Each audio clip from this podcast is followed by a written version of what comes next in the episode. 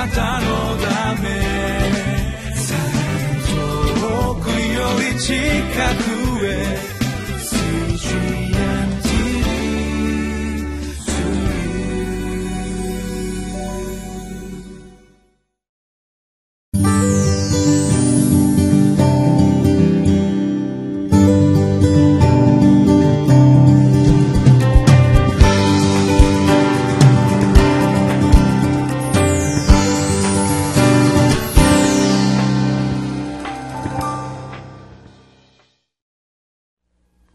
皆さんこんにちは。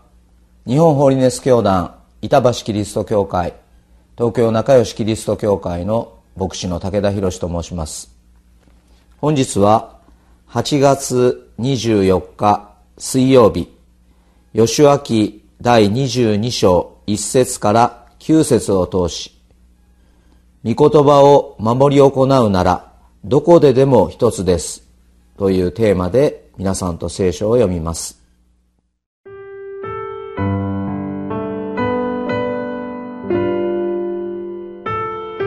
吉脇二十二章、一節から九節。その時、ヨシュアはルベン人、ガド人、及びマナセの半部族を呼び寄せて彼らに言った。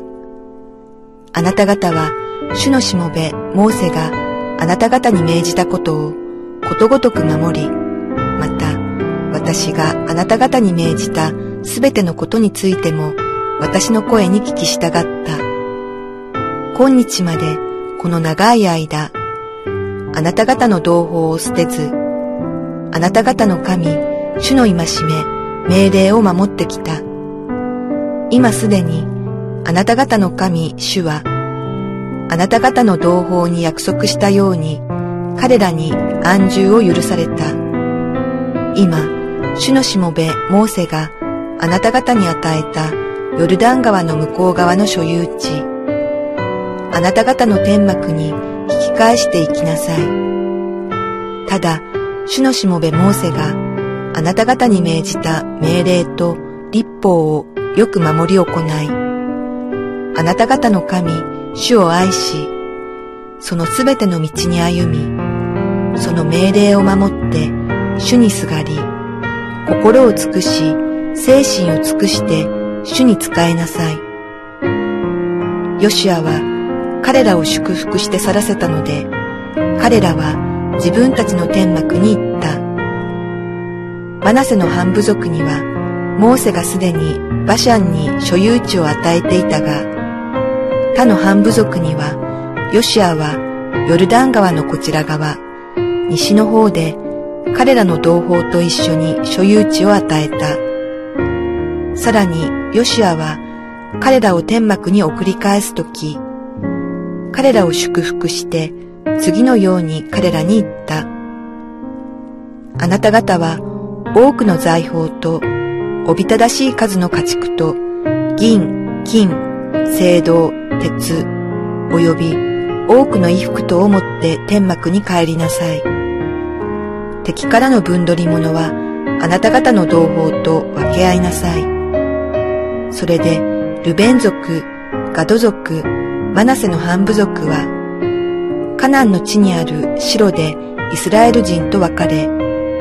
モーセを通して示された主の命令によって、彼らが得た自分の所有地、ギルアデの地へ行くために帰って行った。皆さんと一緒に義明を読み進んでまいりまして、えー、昨日、えー、土地の全ての分割を終えたというところを読みました、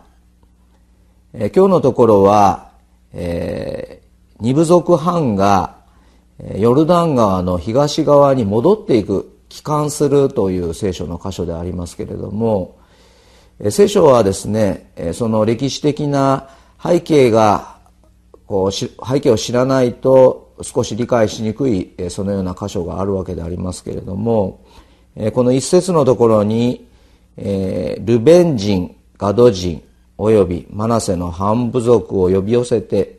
そしてヨシュアは言葉を託し彼らを帰らせたというふうに書かれております。実はこのイスラエルがヨルダン川を渡ってカナンの地を獲得するそのその場所に入ってくる前にですねすでにシホンとオグというですね大きな王様の国がありましてそのヨルダンの東側のですねカナンの地とは別のその場所にその土地をですねすでにモーセの時代に取っておりましてその場所に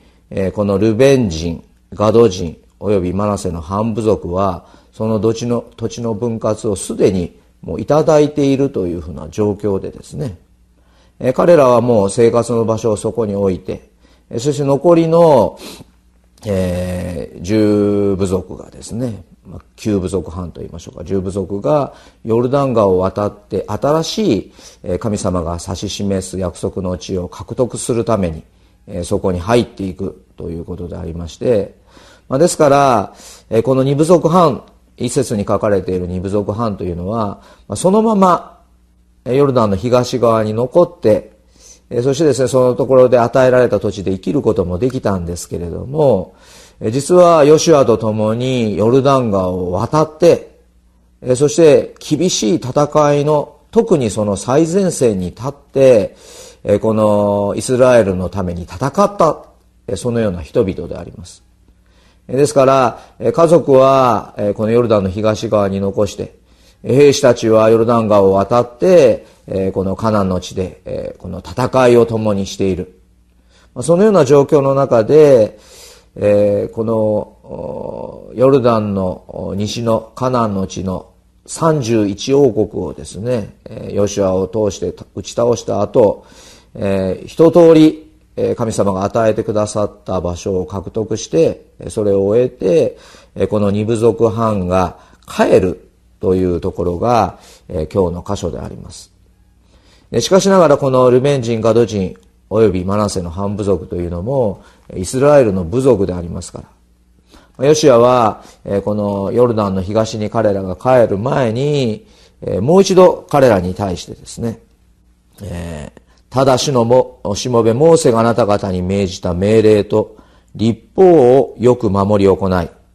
あなた方の神、主を愛し、そのすべての道に歩み、その命令を守って主にすがり、心を尽くし、精神を尽くして主に仕えなさいと。えー、かの地にありましても、神様に従い、神様を愛し、神様に仕えていきなさいということを、え、彼らに命じるわけであります。え、私たちもですね、もうすでに与えられている人々が、また新たに別の人々のためにですね、戦うということはですね、非常にある意味では士気が落ちることではないかと思うんですけれども、まあ、しかしながら、この二部族藩は、この他の兄弟姉妹たちとのために、え共にヨルダン川を渡って、えそして労を惜しまず、え責任を果たし、戦闘で戦い、えこの7年間の間、最後まで、え彼らと一緒に戦い続けたと。え自らの命を懸けて彼らと共に戦った人々である。まあ、そのことを思いますときに、えー、もうすでに与えられているから、もうそこで安住していいということではなくて、え、隣人のために、なおもその獲得のために共に労する、そのような人々の姿を今日この聖書の箇所で私たちは見ることができるわけであります。もちろん私たちが、私が踏み出すところ、その場所を神様が与えてくださるという約束に従って、ヨシアとイスラエルの民が出ておりますけれども、自分自身の約束の場所が与えられたらそれでいいということにとどまらず、隣人のその支援のために彼らは労を惜しまなかった。非常にこのこれから帰還する人々がですね、主のために力強く戦っていったことをですね、私たちは覚えながら、私たちも隣人が主の素晴らしい栄光を獲得するためにえー、祈りを持って、また励ましを持って、えー、力強く支えていく、そのようなものでありたいと、えー、この御言葉、麗しい、えー、兄弟愛にあるですね、えー、彼らの姿を見ます。またですね、このところで、まあ、この、まあ、私たちはあの、イスラエルの十二部族というふうにですね、あの、十二部族が土地を得たというふうにか、あの、この吉明を通して読んでいるわけなんですけれども、あの、マナセの半部族とかですね、エフライムって何なんだろうか。まあ、時々あの、こう混乱してしまってあれ？十二部族、十三部族、あ、十三部族半あるんじゃないか。あの、実は、えっと、ヨセフの子供たちが、マナセ、エフライムと言いましてですね、この、そしてマナセはなおかつ、え二つに、半部族ごとに分けられたというふうなことでですね、まあ、十二部族なんでありますけれども、十一部族の、ヨセフの一部族は半部族ごとに分けられて、ということで、えこのヨルダンの、えー、東側と、西側と、マナセは半部族ずつですね、その修行の地を得ております。そして、またこれもややこしいかもわかりませんけれども、レビ族は、この土地の分割の中には含まれていませんので、11部族で分割し、レビ族はそれぞれの部族ごとに配置されていったというふうな形であります。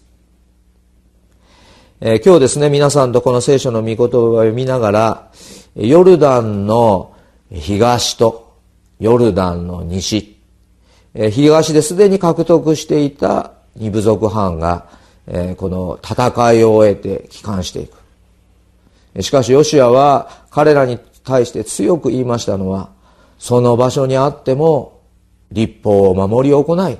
主を愛し、主に仕えていきなさい。それが何にも勝って、そのところで生活するあなた方にとって大切なことである。あのーえ主にですね、鉄頭鉄尾従いながら勝利を続けていった、えこのヨシュアが、もう一度そのように語っている、あの、ここ、御言葉を心に留めさせていただきたいと思います。えどの地にあっても大事なのは、え主に仕えることだ。えどのような思いでですね、戦いを終えた彼らが帰っていっただろうか。また、それを見送った人々はどのような思いであっただろうか。場所をですね、遠く離れていっても、同じ主を愛し、主に仕える者として、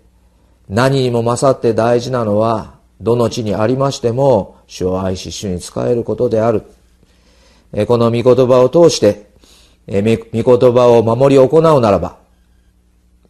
東の地にありましても、西のうちにありましても、えー、どこででも主にあって一つです。一つのイスラエルという国です。そのような思いを、ヨシュアはこの御言葉を、言葉を通してですね、彼らに伝えたのではないか、そのように思います。